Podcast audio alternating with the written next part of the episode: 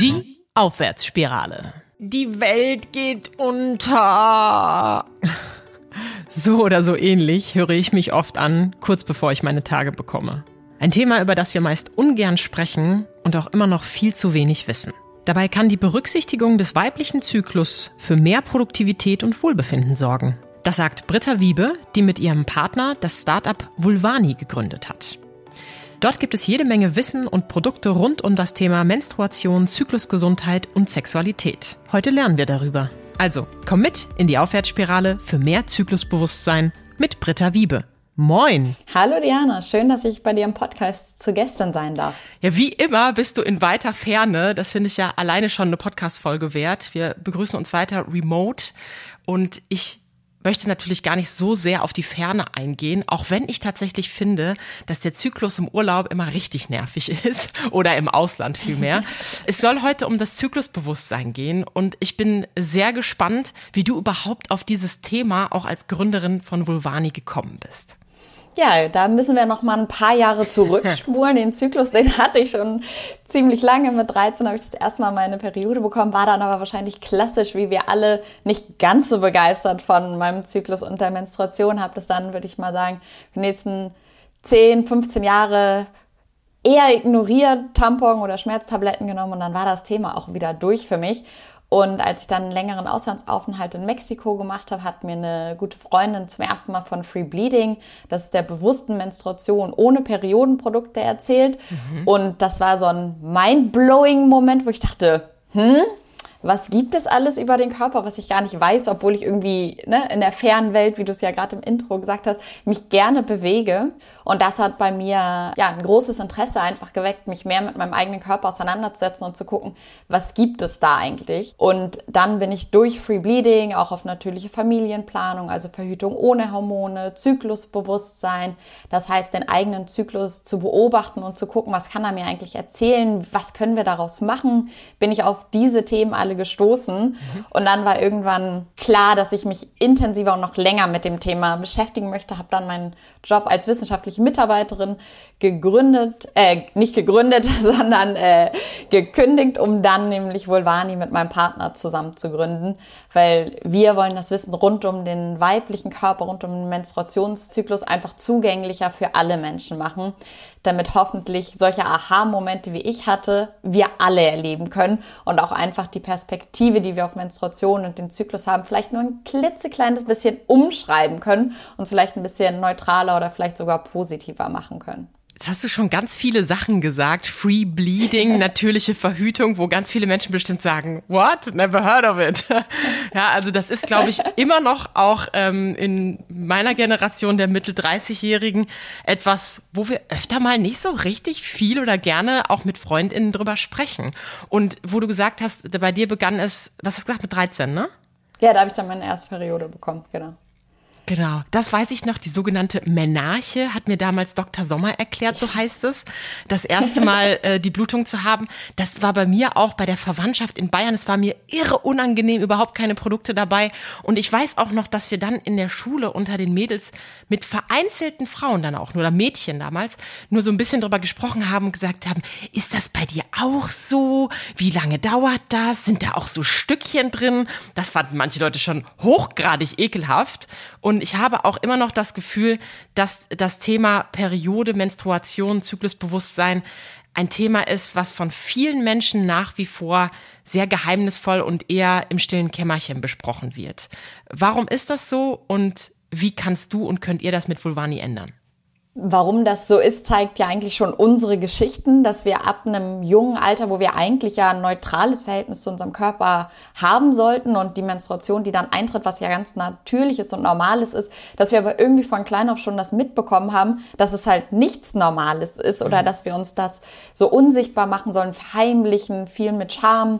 Genauso die erste Periodengeschichte, die du erzählt hast. Bei mir war es ähnlich, war auch bei Verwandtschaft. Es wird uns einfach nicht richtig gut, würde ich sagen, von Anfang an beigebracht, dass es wir es auch als was Schönes und als was Normales akzeptieren können und es vielleicht sich auch lohnt, sich damit auseinanderzusetzen, weil es uns Jahrzehnte des Lebens einfach begleiten wird und es viel schöner ist, diesen Teil des Körpers auch anzunehmen.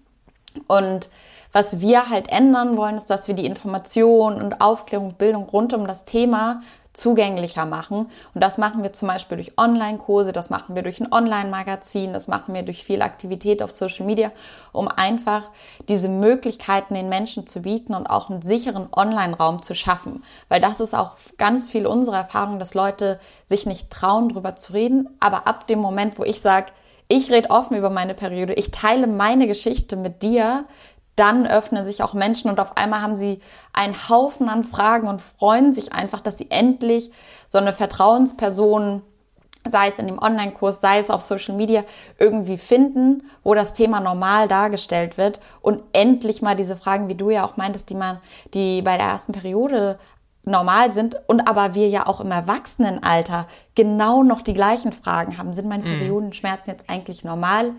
Bin ich jetzt eigentlich fruchtbar? Wie funktioniert das eigentlich alles? Das sind ja Fragen, die unabhängig wie alt wir sind, wir uns irgendwie immer wieder stellen. Und da wollen wir einfach so eine Anlaufstelle sein, dass du dich wohlfühlst und sicher fühlst, diese Fragen auch zu stellen und dann noch gute Antworten darauf zu bekommen. Ich finde das einen total schönen Ansatz zu sagen, du teilst und dann öffnen sich die anderen auch. Denn das erlebe ich auch als Psychologin, was viele dann verwundert, total häufig. Und auch bei uns bei Actitude ist das für mich was, wo ich sage, auch ich bin doch Mensch und auch ich habe meine Geschichten und wenn ich die teile, sogar als Psychologin, ich meine, auch Ärzte werden krank, man glaubt es nicht, dann öffnen sich ja eben auch andere Menschen. Und bei uns soll es heute so ein bisschen um mehr Wohlbefinden und Produktivität im Rahmen des Zyklusbewusstseins gehen. Und das sind zwei Worte und zwei Begriffe, die für mich für etwas stehen, wo ich sage, mm, verbinde ich mit sehr vielen Sachen, aber nicht mit meiner Menstruation, nicht mit meinem Zyklus. Im Gegenteil, ich fühle mich dann sauelend, ich habe Weltschmerz und ich bin 0,0 produktiv an den ersten beiden Tagen. Selten mache ich Sport. Wie kann ich meinen Zyklus überlisten und produktiver und mich wohler fühlen? Ich glaube, du brauchst deinen Zyklus gar nicht überlisten, sondern du musst ihn viel mehr annehmen. Okay. Ich glaube, äh, daran liegt der Schlüssel. Und das Erste sozusagen, glaube ich, sich bewusst zu machen, dass der ganze Zyklus viel mehr ist als nur die Blutung, als nur die Menstruation, sondern dass es ein wiederkehrender Zyklus ist. Unabhängig in Textbüchern wird gerne von 28 Tagen gesprochen. Normalerweise variiert das aber und auch ein paar Tage mehr oder weniger sind ganz normal. Das heißt, so ungefähr, wenn wir von einem Monat reden, das ist der Menstruationszyklus. Mhm. Und die erste Sache, um sich sozusagen mit dem Zyklus anzufreuen, ist erstmal zu akzeptieren, dass wir uns nicht jeden Tag gleich fühlen werden. Also jeder Tag darf anders sein und das ist vollkommen okay, wenn du an manchen Tagen keinen Sport machst. Vielleicht machst du eine andere Art von Sport und vielleicht ist es aber auch genau dein Körper, der diese Pause mal einfordert und sagt, Diana, mach mal ruhig, ich brauche kurz mal eine Pause, ich muss runterkommen und dann können wir in drei Tagen wieder vollkommen durchstarten. Also ganz viel bei Zyklusbewusstsein geht es darum, auf den eigenen Körper zu hören. Und um da so ein bisschen besser reinzukommen, ähm, empfiehlt es sich zum Beispiel so ein bisschen so eine Art Zyklus-Journal oder Tagebuch zu schreiben und einfach mal sich an den einzelnen Zyklus-Tagen zu fragen, wie fühle ich mich heute, wie viel Energie habe ich, wonach ist mir heute, um sich selber kennenzulernen und dann auch empathischer und verständnisvoller mit sich selbst zu sein und sagen, heute ist ein Tag, ich habe mega viel Power, deswegen gehe ich heute auch 20 Kilometer laufen, weil heute ist der geilste Tag. Und am anderen Tag sagen, heute mache ich eine ruhige Yin-Yoga-Einheit, 20 Minuten und das ist genau das, was mein Körper braucht. Und so können wir, wenn wir diese Zyklusbeobachtung machen, wenn wir was aufschreiben, hilft es immer im Nachhinein diese Muster und Rhythmen einfach besser zu erkennen. Das heißt, ich habe irgendwann angefangen, wirklich immer Zyklustag 1, müde, Zyklustag 2, ähm, ne, Rückzug oder so einfach aufgeschrieben, was so Wörter sind, die den Tag für mich beschreiben. Und dann im Nachgang, wenn du ein paar Zyklen aufgeschrieben hast, weißt du schon so ein bisschen, ah, an Zyklustag 7, zum Beispiel ich bin heute an Zyklustag 8, man äh, vergleicht den Zyklus auch mit den Jahreszeiten, also ich bin jetzt im inneren Frühling, wenn wir in den Frühling denken, ah ja, das ist vielleicht eine gute Zeit, um eine Podcast-Aufnahme ja, zu machen. Ich, ich habe Lust, mit dir zu sprechen. Ich bin auch, ähm, vielleicht habe ich auch eine kleine spielerische, interessierte Art gerade, dass ich einfach weiß, das passt perfekt in den Zyklus und so kann ich dann auch meinen Arbeitsalltag für Produktivität oder für Wohlbefinden halt danach ausrichten. Dass ich einfach gucke, wann bin ich wie, was brauche ich wann und wann sind meine persönlichen Hoch- und Tiefphasen für verschiedene Themen. Mhm. Deswegen Zyklusbewusstsein äh, ist da ein Schritt in Richtung genau mehr Empathie auch für sich selber aufzubauen. Ich hatte jetzt schon so einen kurzen Aha-Moment, muss ich ganz ehrlich sagen. Denn als du gesagt hast, ja, ich fühle mich heute gut, 20 Kilometer laufen, habe ich gedacht, yo, wenn mir das passiert, habe ich einen Arsch voll Arbeit und kann eigentlich überhaupt es mir gar nicht leisten, laufen zu gehen. Und das zeigt mir, wie wichtig das Journaling ist. Also wie wichtig es ist, aufzuschreiben, um die Muster zu erkennen. Ich meine, kenne das von mir selber auch. Wenn ich bei uns in den Kursen sage, so, nehmt euch einen Zettel, nehmt euch einen Stift, ganz häufig habe ich selber innerlich so den Gedanken, boah, muss das sein? Dann kommt irgendwie so der kleine Ausweg, kostet ja auch Energie und Ressourcen, wenn ich jetzt hier Papier nutze und verbrauche. Gleichzeitig habe ich selber schon so oft bei mir in den Übungen auch gemerkt, was das einfach bringt, das Ganze auf Papier zu bringen und nicht mal eben ins Handy oder wo auch immer einzutippen, sondern tatsächlich mal aufzuschreiben, haptisch was anzufassen und dann schwarz auf weiß zu haben, sich vielleicht sogar mal ein Post-it in die Wohnung zu kleben. Und deswegen kann ich es richtig gut nachvollziehen. Und in diesem Zusammenhang macht das ja auch total Sinn, sowas zu machen. Und ich vermute, das macht ihr in euren Kursen auch, oder? Ja, genau. Also ich empfehle immer das Schriftliche sozusagen, einfach das selber aufzuschreiben. In den Kursen gibt's dann auch verschiedene Vorlagen, die du dir runterladen kannst. Und ich lege mir zum Beispiel meine Vorlage oder mein Zettel und Stift einfach direkt neben's Bett, weil ich eigentlich gerne das schön finde, kurz bevor ich ins Bett gehe, den Tag kurz zu reflektieren. Und wie gesagt, es gibt auch Tage, da schreibe ich gar nichts auf und meistens schreibe ich auch nur ein, zwei, drei Wörter auf. Also ganz simpel. Bloß nicht denken, du musst jetzt alles analysieren und überkritisch mit dir selbst sein, sondern wirklich mach es simpel, mach es einfach, hab alles parat, dann ist es eigentlich ganz gut umsetzbar und es ist dann gerade nach ein paar Monaten halt schön, wenn du siehst, ah, ich habe immer diesen einen Begriff, dass ich an dem Tag zufrieden bin oder ich bin immer an dem Tag ein bisschen überfordert und an dem Tag, wo ich überfordert bin, was zum Beispiel vielleicht eher vor der Periode ist, versuche ich auch keine Feedbackgespräche mehr zu legen oder keine Gruppen, Teamarbeiten, also soweit es natürlich möglich ist, wo ich selber was bestimmen kann, versuche ich das schon so ein bisschen einfach zu honorieren. Mhm. Da steht natürlich dafür, wie individuell so ein Zyklus ist. Und in meiner persönlichen Biografie würde ich auch sagen, dass sich das verändert hat. Also es gab wirklich irgendwann weiß ich auch nicht warum, kein Auslöser, den Moment, wo ich gemerkt habe, ich habe immer wieder so ein, zwei Tage, bevor die Periode da ist, meine Heulmomente und was auch immer ist, it's gonna happen so. Es ist auch nicht jedes Mal so, aber es ist schon häufig so. Ähm, und trotzdem wollen natürlich jetzt viele Menschen eher den Shortcut haben und wissen, gibt es nicht vielleicht so eine Daumenregel, dass wir sagen können, ja, du solltest an Tag eins der Periode eigentlich immer Ruhe halten und in dem Frühling, wie du ihn gerade beschrieben hast, da kann es eigentlich losgehen, da machst du was Neues, Explorierendes, vielleicht mal auch eine neue Sportart, vielleicht kommst du wieder in deine Energie und schaffst es. Also da habe ich auch mal, glaube ich, so ein kurzes Social-Media-Video gesehen, an welchem Tag deines Zykluses du was am ehesten machen solltest. Gibt es das? Und wenn ja, was ist das Geheimnis?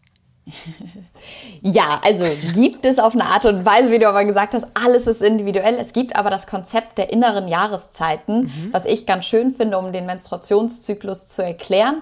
Und daran kannst du auch so ein bisschen vielleicht deine Aufgaben, deinen Sport, dein Verhalten ähm, daran so ein bisschen anpassen oder besser verstehen. Und ähm, der Zyklus fängt mit dem Winter an. Das ist dann auch die Menstruation. Und wenn wir uns überlegen, wie sind wir im Winter, worauf haben wir Bock, vielleicht ein Film, kuschelige Socken, eher ein ruhiger Abend zu Hause. Und vielleicht ist das auch genau das, was wir bei der Menstruation zum Beispiel brauchen. Einfach Ruhe, Rückzug und einfach mal ein bisschen Pause machen. Und dann, wenn die Menstruation vorbei ist, dann kommt der, ähm, äh, kommt der Frühling. Das heißt, die Hormonlevel, die steigen wieder an, die Frühlingsgefühle erwachen, wir fühlen uns irgendwie ein bisschen spielerischer, lebendiger, wir haben wieder Bock rauszugehen. Das ist vielleicht auch ein guter Moment, um neue Projekte, was Neues zu starten und auch für ideenreich zu sein und auch im Sport neue Sportarten auszuprobieren. Dann die Zeit um den Eisprung wird als die Sommerphase beschrieben. Wenn wir an den Sommer denken, ist es die Tage sind lang, wir haben Bock rauszugehen, wir treffen uns mit Freunden, Freundinnen, sind irgendwie lange unterwegs, können komplett auch durchpowern, zum Beispiel bei der Arbeit. Vielleicht schließt es sich bei dir auch nicht aus, 20 Kilometer laufen zu gehen und einen vollen Arbeitstag zu haben, mhm. weil du mega viel Energie hast und einfach alles eigentlich machen kannst und auch machen willst. Und dann die Phase vor der Menstruation, die viele auch als die PMS-Phase oder wo du meinst, du hast deine Heulmomente, wird mit dem Herbst verglichen. Und wie wir wissen, ist der Herbst auch stürmisch und unberechenbar und alles verändert sich und es kann sonnig, warm, kalt, Regen, alles in einem Tag sein. Und ich finde, wenn wir uns das so für uns selber überlegen, dass wir jeden Monat diesen Jahreszyklus eigentlich durchlaufen, fällt es mir auf jeden Fall auch leichter zu verstehen, dass ich mich jeden Tag unterschiedlich fühle und vielleicht unterschiedlich gut performe, was Aufgaben oder Sport angeht. Mhm.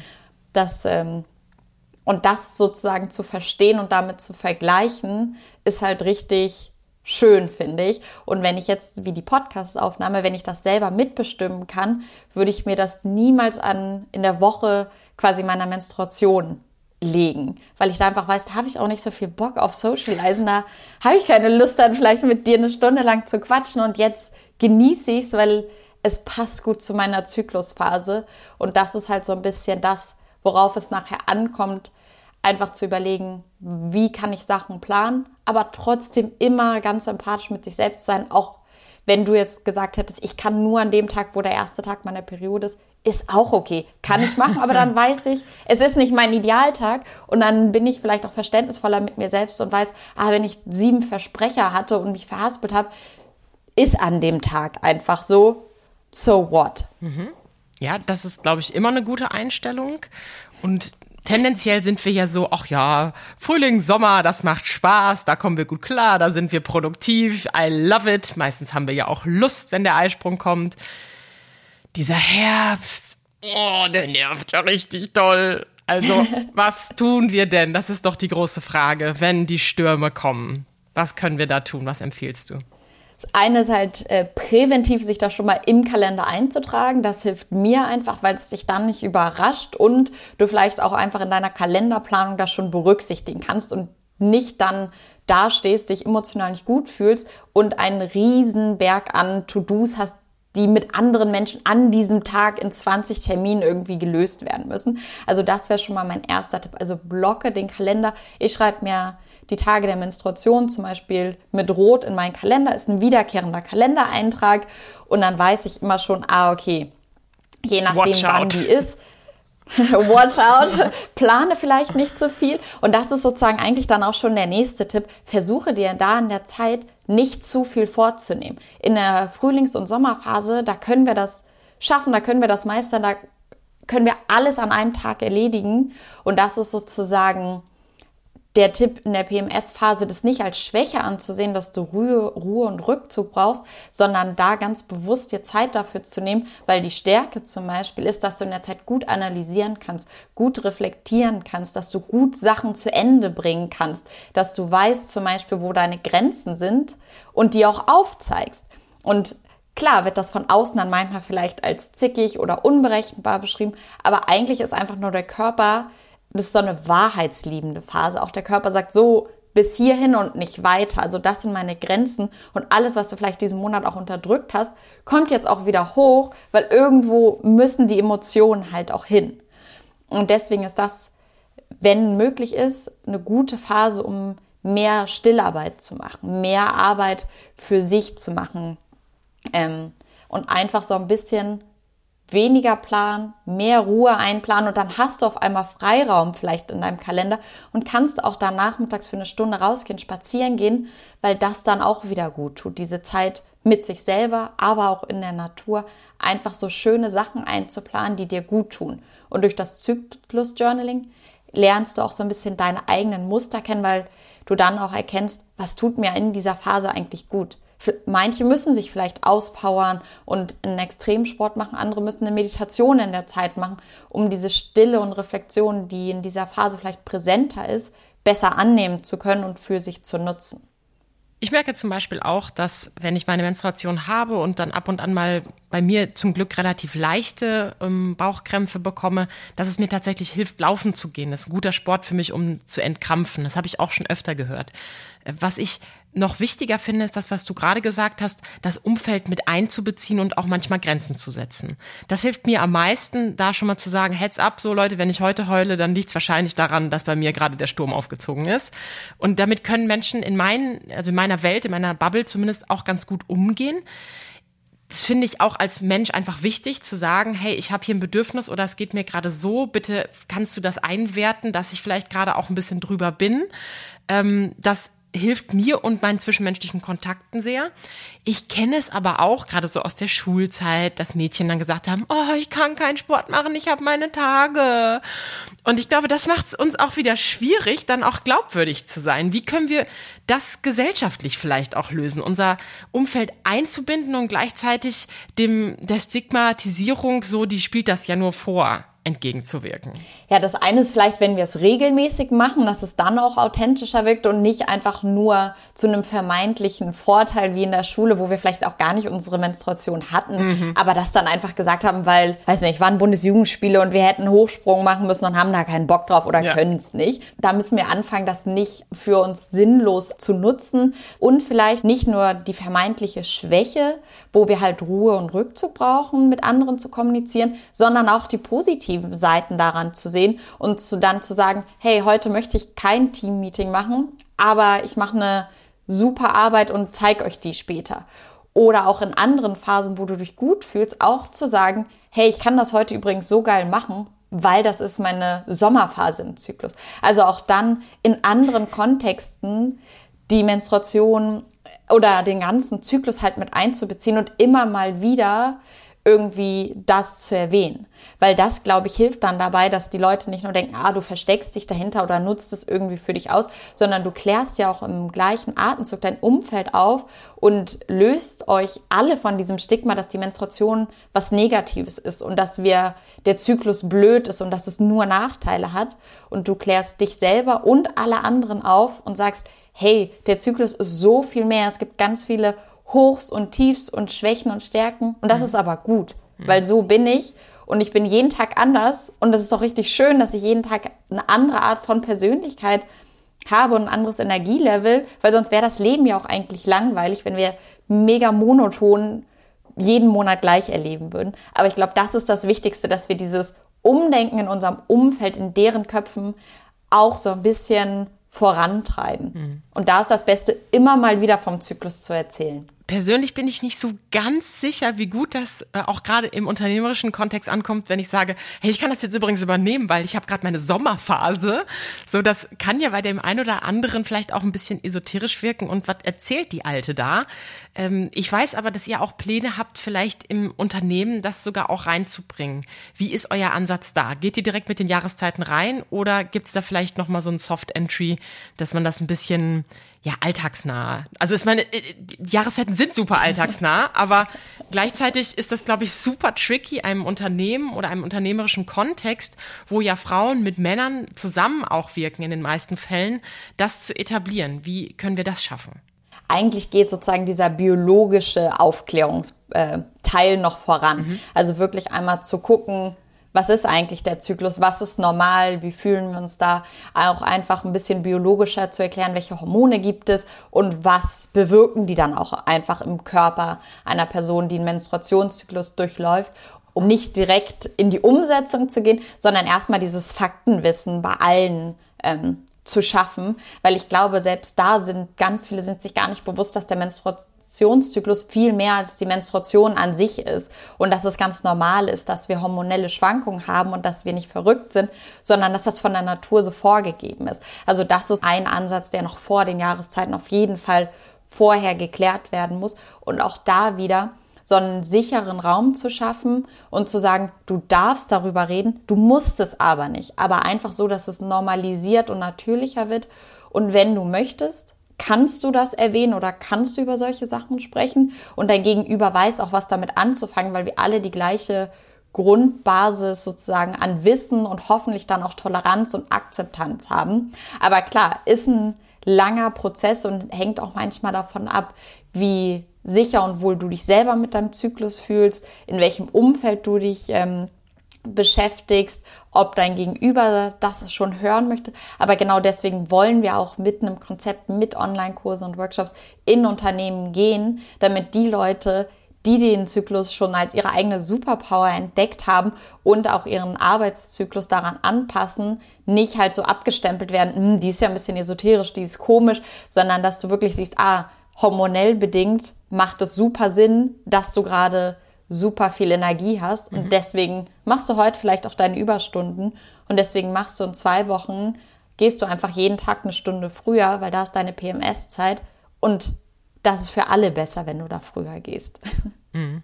Und wenn es sowieso die ganzen Kollegen machen, dann mache ich es vielleicht auch, obwohl ich es privat nicht gemacht hätte. Ihr habt ja auch ganz speziell die Männer als Zielgruppe. Du hast ja auch mit deinem Partner zusammen gegründet. Das ist ja, also ich meine, du bist immer bis jetzt vor der Kamera als Frau. Ist natürlich für uns Frauen auch ein höheres Identifikationspotenzial.